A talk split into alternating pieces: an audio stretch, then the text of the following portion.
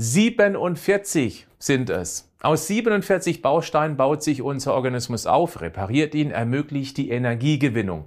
Wenn du mir schon eine Weile folgst, dann weißt du das und hast sicher schon Erfahrung damit gesammelt, auch mal gezielt bestimmte Nährstoffe nachzufüllen. Aufgrund unseres artfremden Lebensstils sind wir durchaus zwar ausreichend versorgt, ausreichend heißt hier treffend Schulnote 4. Viele sind aber auch weit weg von einem guten oder sogar sehr guten Status. Auf drei besonders wichtige weise ich immer und immer wieder hin. Hier besteht dringender Handlungsbedarf. Herzlich willkommen zum Podcast Schlank und Gesund. Ich bin Gesundheitsexperte und Fitnesscoach Patrick Heitzmann. Dieser Podcast ist mir eine Herzensangelegenheit, weil ich dich unterstützen möchte, dass du noch fitter, gesünder und schlanker wirst. Schön, dass du mit dabei bist.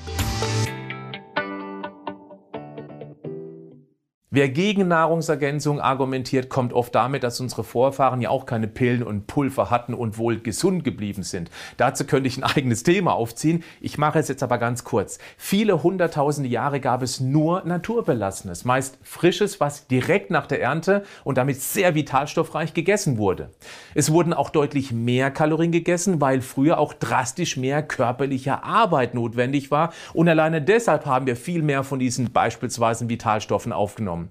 Das hatte dann aber zudem ein deutlich besseres Kalorien zu Vitalstoffverhältnis, sprich wenig Kalorien bei sehr vielen Vitaminen, Mineralien und Spurenelemente. Ab und zu gab es eine deutliche Knappheit, natürlich vor allem im Winter, was dann die Autophagie, die Selbstheilungskräfte der Zellen, maximal aktivierte. Und Umweltbelastung und auch Stress das war mit dem von heute nicht zu vergleichen. Wir leben in einer völlig anderen Welt mit Lebensmitteln, die direkt nach der Ernte schon viel weniger Vitalstoffe beinhalten, dann aber noch teilweise stark verarbeitet und anschließend gelagert werden, bis zu viele Kalorien im Verhältnis zu den gelieferten Vitalstoffen im Organismus ankommt. Und ja, selbstverständlich, wer sich noch möglichst naturbelassen ernährt, moderat Stress hat, wenig Umweltbelastung wie zum Beispiel Schwermetallen und Weichmacher im Essen ausgesetzt ist, der kommt damit hervorragend klar. Sei ja aber unbedingt ganz ehrlich zu dir selbst. Trifft das auf dich zu? Wenn nicht, der wichtigste Ansatz ist es zumindest tendenziell in diese ursprüngliche Richtung zurückzugehen. Also erstmal bei der gesunden Ernährung anzufangen. Natürlich noch vor der Einnahme von Nahrungsergänzung. Ganz klare Sache. Wenn du es noch nicht getan hast, Bleibe neugierig und sammle Erfahrung mit vor allem drei ganz typisch sich eher im Mangel befindlichen Ergänzungen. Die ganz klare Nummer eins, Vitamin D.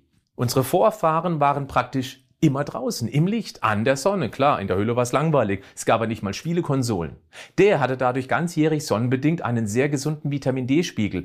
Wir sitzen heute praktisch den kompletten Tag in künstlichen Höhlen, sind also drinnen. Und wenn wir rausgehen, verhindert schon ein Sonnenschutz ein Lichtschutzfaktor von gerade mal 10 die Produktion des Vitamin Ds über die Haut. Ohne Sonnenschutz schlecht reden zu wollen, ist auf alle Fälle lebensstilbedingt für die meisten ganz klar notwendig, weil wir ja nicht täglich draußen sind und deshalb schnell auf einmal zu viel Sonne abbekommen. Ich rate dringend jedem dazu, einmal seinen Vitamin D-Spiegel messen zu lassen. Dann kurz furchtbar wegen des niedrigen Wertes erschrecken, dann auffüllen, nach einiger Zeit wieder messen Vitamin D Selbsttest gibt's übrigens auch für zu Hause und dann wieder nachjustieren.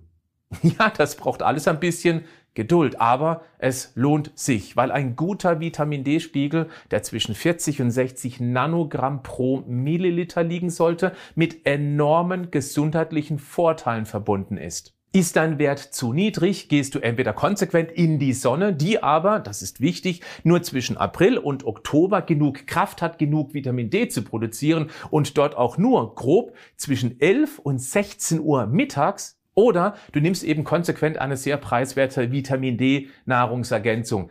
Es ist heute tatsächlich so einfach, einen gesunden Vitamin D Wert zu haben.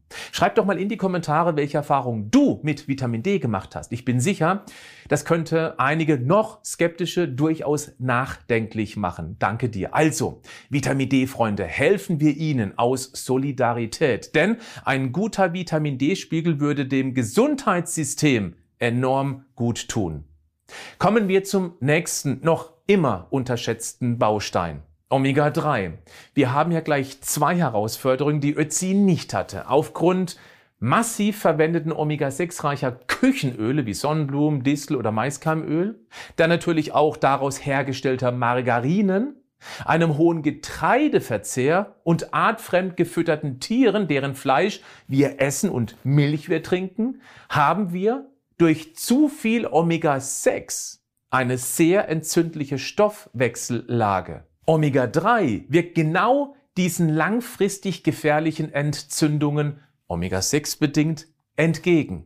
Sie bilden eine Art Gegengewicht. Ötzi hatte damit früher natürlich überhaupt keine Probleme, weil er ziemlich selten an einer Sonnenblumenölflasche nuckelte oder auf seine Brötchen Margarine schmierte.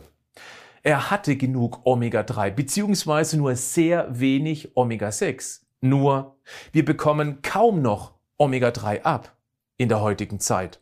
Es kommt nämlich natürlich vor in fettem Kaltwasserfisch und damit meine ich nicht Fisch aus Aquakulturen, aber auch in Fleisch von Tieren, die von Gras und Kräutern leben und eben nicht von Kraftfutter. Ohne es jetzt unnötig kompliziert zu machen, eigentlich geht es nicht um das Omega-3 an sich, sondern die beiden hoch ungesättigten Omega-3-Fettsäuren namens EPA und DHA, von denen praktisch alle in den Industrieländern lebenden Menschen viel zu wenig zu sich nehmen. Auch das können wir mittels Selbsttest zu Hause messen. Nennt sich Omega-3-Index. Optimale Werte liegen zwischen 8 und 11. Bei uns liegt er durchschnittlich zwischen 4 und 6.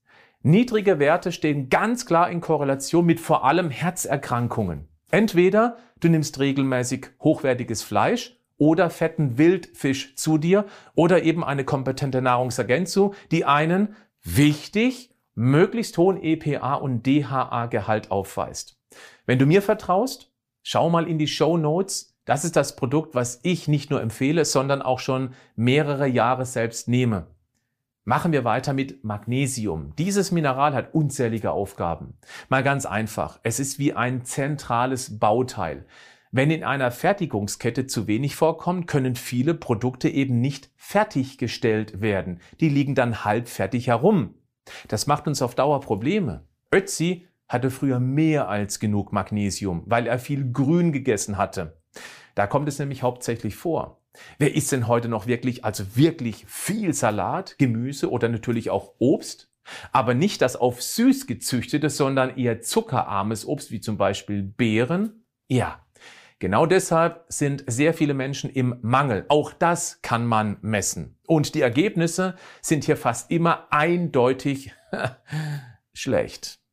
Das kann sich ganz individuell auswirken. Häufige Kopfschmerzen bzw. Migräne, Muskelzuckungen, ein Gefühl von ständig angespannt sein, sich einfach immer wieder irgendwie gestresst fühlen. Auch Probleme mit dem vorhin schon genannten Vitamin D-Spiegel, weil Magnesium ganz wichtig für die Wirkung des Vitamin Ds ist. Die beiden müssen dringend beide vorhanden sein, also Vitamin D und Magnesium. Ach ja, auch für einen besseren Schlaf ist ein guter Magnesiumspiegel sehr bekannt, was sich wiederum auf die Stressresistenz auswirkt. Das kannst du dir sicher gut vorstellen. Okay, Salat, Gemüse, generell Obst, bestenfalls zuckerarm, aber auch Haferflocken und Hülsenfrüchte und in Nüssen steckt dieses Powermineral. Was übrigens auch sein kann, in der Kakaobohne steckt eine Menge Magnesium. Vielleicht stehst du deshalb so auf Schokolade. In einer dunklen Schokolade ist der Gehalt höher. Der Tagesbedarf an Magnesium steckt in einem Stückchen Schokolade, in einem Stückchen pro Kilogramm Körpergewicht. Ob das jetzt eine gute oder schlechte Nachricht ist, das musst du selbst entscheiden. Teste mal Magnesiumcitrat. Das ist eine organische, nach Zitronen schmeckende Verbindung, die sich super in Wasser oder auch heißem Tee auflösen und trinken lässt. Es wird sehr gut aufgenommen und kann einen Mangel schnell und damit auch schnell spürbar beseitigen. Teste doch einfach mal eine Dose. Schau in die Show Notes. Ich habe es dir dort verlinkt. Es ist übrigens das Produkt, auf das wir mit Abstand die meisten tollen Feedbacks erhalten. Ich hoffe, du erkennst, es kann viel Sinn machen, einmal gezielt mit Nahrungsergänzung eigene Erfahrungen zu sammeln. Wir sind heute zumindest so ausreichend versorgt, dass wir keinen akuten Mangel mehr haben. Oft ist das aber weit weg von einer wirklich guten Versorgung. Wir leben nicht mehr so, wie wir hunderttausend Jahre lang gelebt hatten. Das ist auch in den meisten Fällen gut so. Wenn es aber um die Grundlagen der Gesundheit geht, möchte ich dir mit meiner mittlerweile 30-jährigen Erfahrung mit diesen Themen ans Herz legen. Achte zumindest auf eine sehr gute Vitamin D, Omega-3 und Magnesiumversorgung neben einer guten Grundlagenernährung. Wenn du magst, diese drei Produkte haben wir in unserem Vita Moment Basic Paket zusammengepackt. Ich verlinke es dir natürlich, damit du direkt dorthin findest. Bleib gesund, aber mach auch was dafür.